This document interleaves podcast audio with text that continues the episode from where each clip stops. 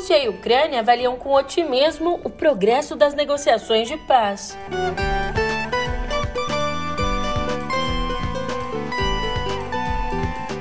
E o Alto Comissariado das Nações Unidas para os Direitos Humanos estima que, até agora, 596 civis morreram na Ucrânia.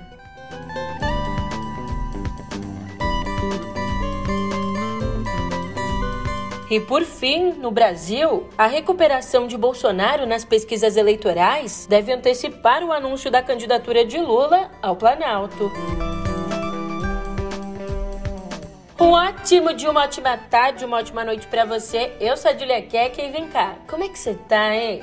É, finalmente a gente começa aqui a segunda-feira com uma notícia ligeiramente boa. É, ligeiramente porque, apesar de não ser um avanço concreto, Finalmente, a Rússia e a Ucrânia avaliaram com otimismo o progresso das negociações para o fim da guerra. E agora eu te conto isso e muito mais no pé do ouvido. É,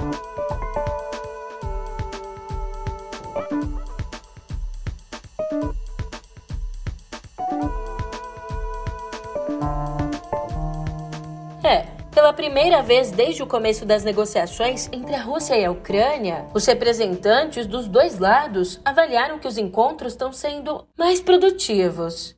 O assessor presidencial da Ucrânia está otimista, disse acreditar que vai ser possível chegar a resultados concretos, aspas, literalmente em alguns dias. Já o representante russo foi na mesma linha. Disse ali à TV russa que está vendo, aspas, um progresso significativo que pode levar à assinatura de documentos pelos dois lados. Mas o otimismo dos diplomatas não se refletiu num cessar-fogo. A Rússia disparou um ataque que deixou 35 mortos e mais de 100 feridos na base militar de Avoriv, onde aconteceu o treinamento dos estrangeiros que chegam para lutar na guerra. E o bombardeio acabou sendo ainda mais alarmante por ter acontecido no oeste da Ucrânia, ali a poucos quilômetros da fronteira com a Polônia, que é integrante da OTAN. Os americanos dizem que não pretendem entrar num conflito direto com os russos, mas existem tropas estacionadas na Polônia e comboios para fornecer armas e suprimentos aos ucranianos. E Moscou já disse que esses comboios são alvos legítimos. E para piorar, Ontem, o jornalista e documentarista americano Brent Renault, de 50 anos, foi morto por tropas russas perto de Kiev. A notícia da morte foi dada pelas autoridades da Ucrânia nas redes sociais. Elas gravaram um vídeo mostrando o corpo e um crachá antigo de Renault do New York Times. Ele estava na Ucrânia produzindo material sobre a crise de refugiados a serviço da revista Time. O fotógrafo americano Juan Arredondo, que ficou ferido no mesmo ataque, disse no hospital que as forças russas abriram fogo contra o carro em que estavam quando se aproximaram de um ponto de controle. Uh, we were we crossed one the first bridge in Irpin. We were going to film other refugees leaving, mm-hmm. and we got into a car. Somebody offered to take us to the other bridge, and we crossed a checkpoint, and they start shooting at us. Um, so the driver turned around and they kept shooting. It's two of us. My friend is Brent Renault, and he's been shot and left behind. And how is he? I don't know. You I don't, know. know. You don't know what happened to him. He was. I, I saw him being shot in the neck, and we got split, and I got pulled into the. Uh, and who brought you here? Uh, an ambulance. I don't know. Aliás, segundo o Alto Comissariado das Nações Unidas para os Direitos Humanos, pelo menos 596 civis, incluindo 43 crianças, morreram na Ucrânia desde o início da invasão.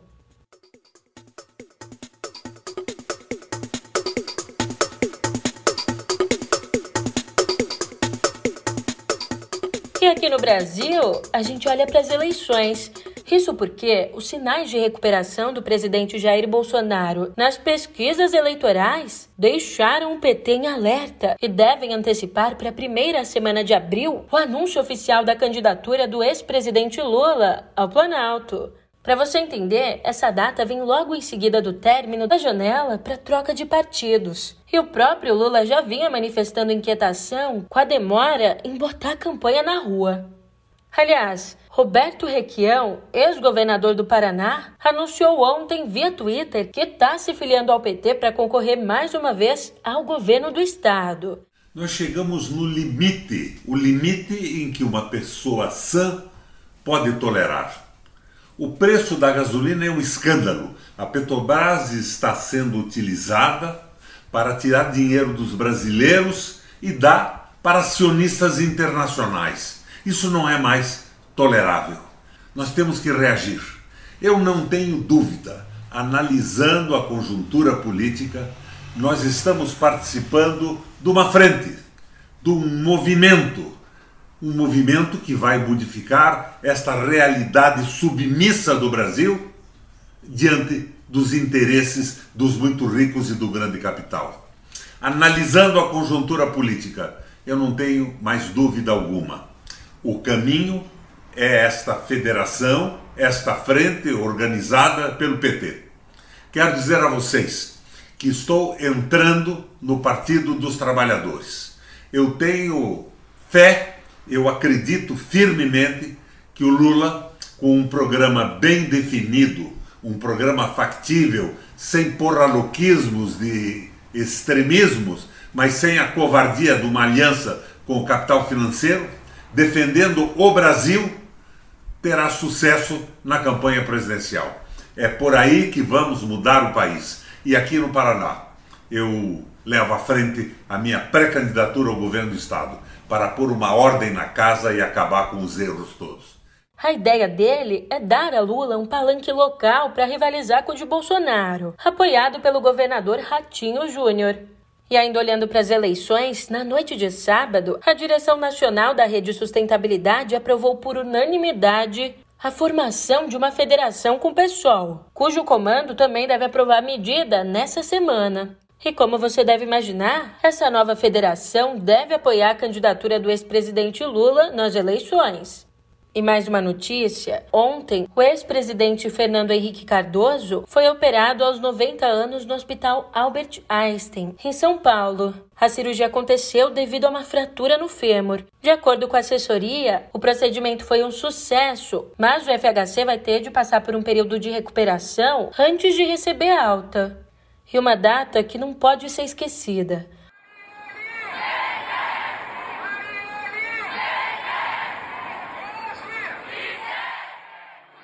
Completam-se hoje quatro anos do assassinato da vereadora carioca Marielle Franco e do motorista Anderson Gomes. Eles foram mortos numa emboscada no centro do Rio. Acusados de atirar na vereadora e de dirigir o carro usado no crime, os ex-PMs Rony Lessa e Elcio de Queiroz estão presos. Mas a investigação, já no quinto delegado, não foi capaz de responder a pergunta que não quer calar. Quem mandou matar Marielle? Vive, vive, viva Marielle. Viva Marielle. Tá na pele, tá, tá no pelo, tá no brilho do olhar. Do olhar. Marielle, Marielle vive, vive, viva Marielle. Viva Marielle. Ninguém esquece, ela só cresce, é gigante pra lutar. Marielle, viva, vive, vive, viva Marielle. Viva Marielle. Quem mandou matar? Quem mandou matar? Quem foi? Não serei interrompida, não aturo o interrompimento dos vereadores desta casa não aturarei de um cidadão que vem aqui e não sabe ouvir a posição de uma mulher eleita.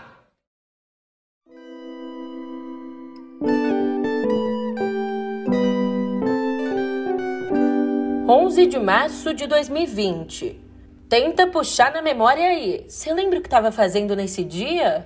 Eu arrisco dizer que houve um momento nesse dia em que você parou na frente da TV com os olhos vidrados no jornal ou escutou atento ao rádio, ou até mesmo usou o celular para procurar feito doido informações ali nos portais de notícia.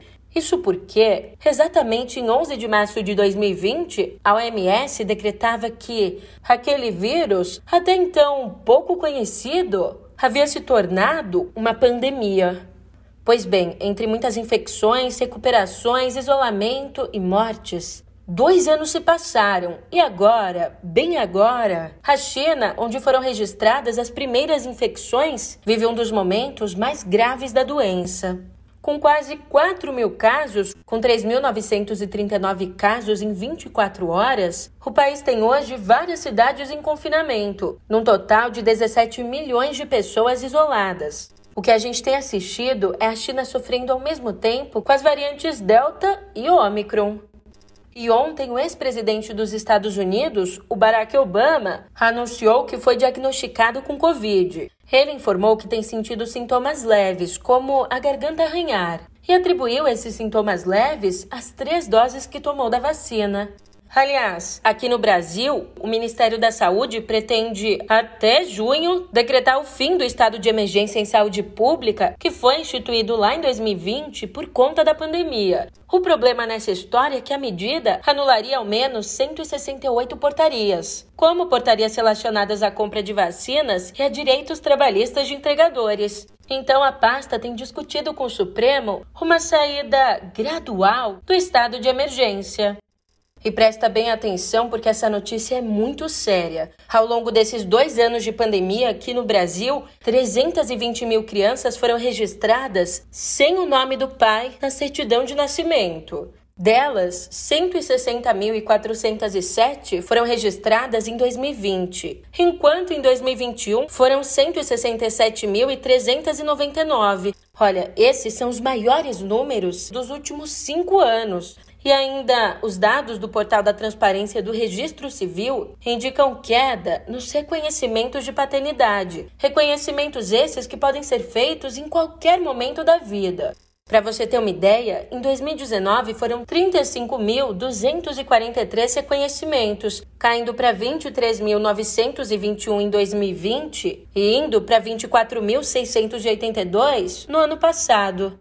A diretora da Associação Nacional dos Registradores de Pessoas Naturais, Arpen de São Paulo, bom, ela atribui esses números ao empobrecimento da população e também à quantidade de pais que morreram na pandemia. E mudando de assunto, uma notícia lá da Amazônia. Ó, há quem diga aí que o açaí tem gosto de terra. E, concordando ou não, além de ter gosto de terra, Tô brincando, não se ofenda. Bom, além de ter gosto de terra, o açaí pode estar tá ameaçando a biodiversidade da Amazônia, como apontou um estudo publicado no jornal acadêmico Biological Conservation. Mas como assim ameaçando?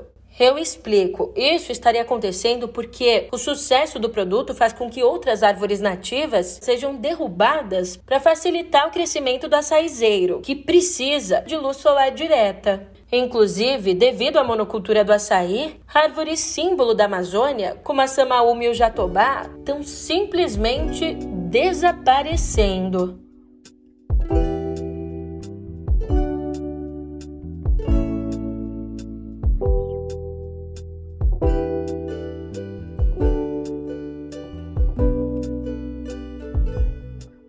E a gente abre aqui a nossa editoria de cultura com uma notícia triste. Once upon a time, in a tropical island far away, there lived a strange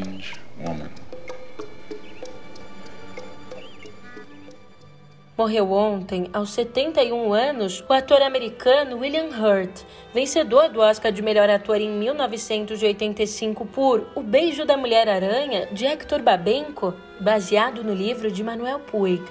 Ainda, a atuação dele como preso homossexual Luiz Molina fez com que ganhasse os prêmios de melhor ator do BAFTA e do Festival de Cannes.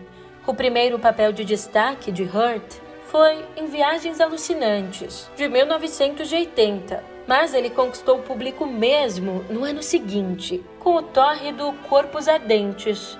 Já para os mais novos, Hurt será lembrado como o antipático General Ross do universo cinematográfico da Marvel.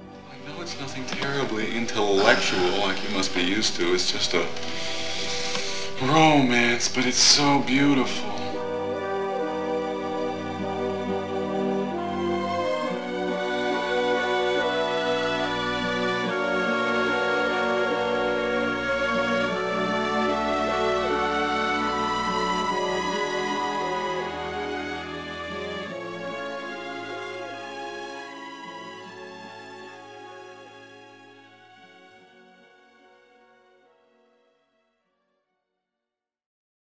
E depois de conquistar, no sábado, o prêmio de melhor diretora do Sindicato dos Diretores da América pelo filme Ataque dos Cães, Jenny Campion despontou como a favorita do Oscar.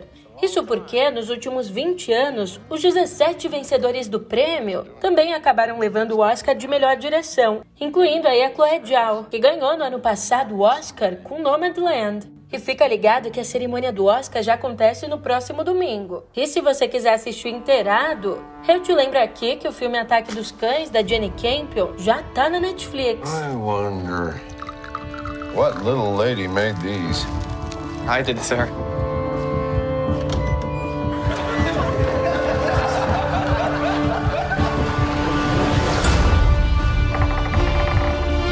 Well, Brother Phil?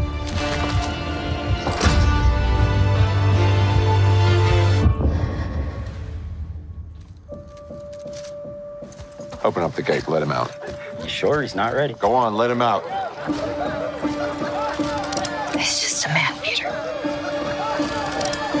E no túnel do tempo. Em 1973, não existia maior sucesso musical no Brasil que os Secos e Molhados. O trio formado por Ney Mato Grosso, Gerson Conrad e João Ricardo. Só que a consagração definitiva vem em fevereiro do ano seguinte, quando o grupo, que fazia uma mistura própria de rock e música brasileira, lotou o Maracanãzinho no Rio para um show em que desfiou sucessos como Sangue Latino e o Vira. Mas não foi só isso.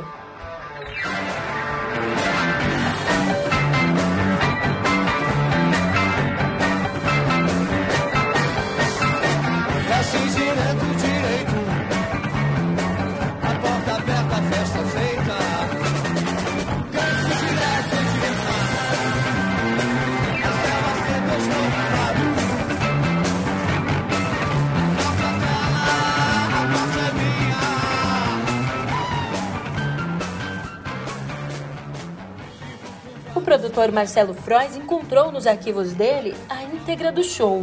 E nessa íntegra, se deparou com duas canções que não entraram nos dois álbuns do grupo e das quais o trio e os músicos de apoio sequer se lembravam. Uma delas foi modificada e lançada por João Ricardo como Rock e Rolê Comigo. Já outra, nem nome ganhou.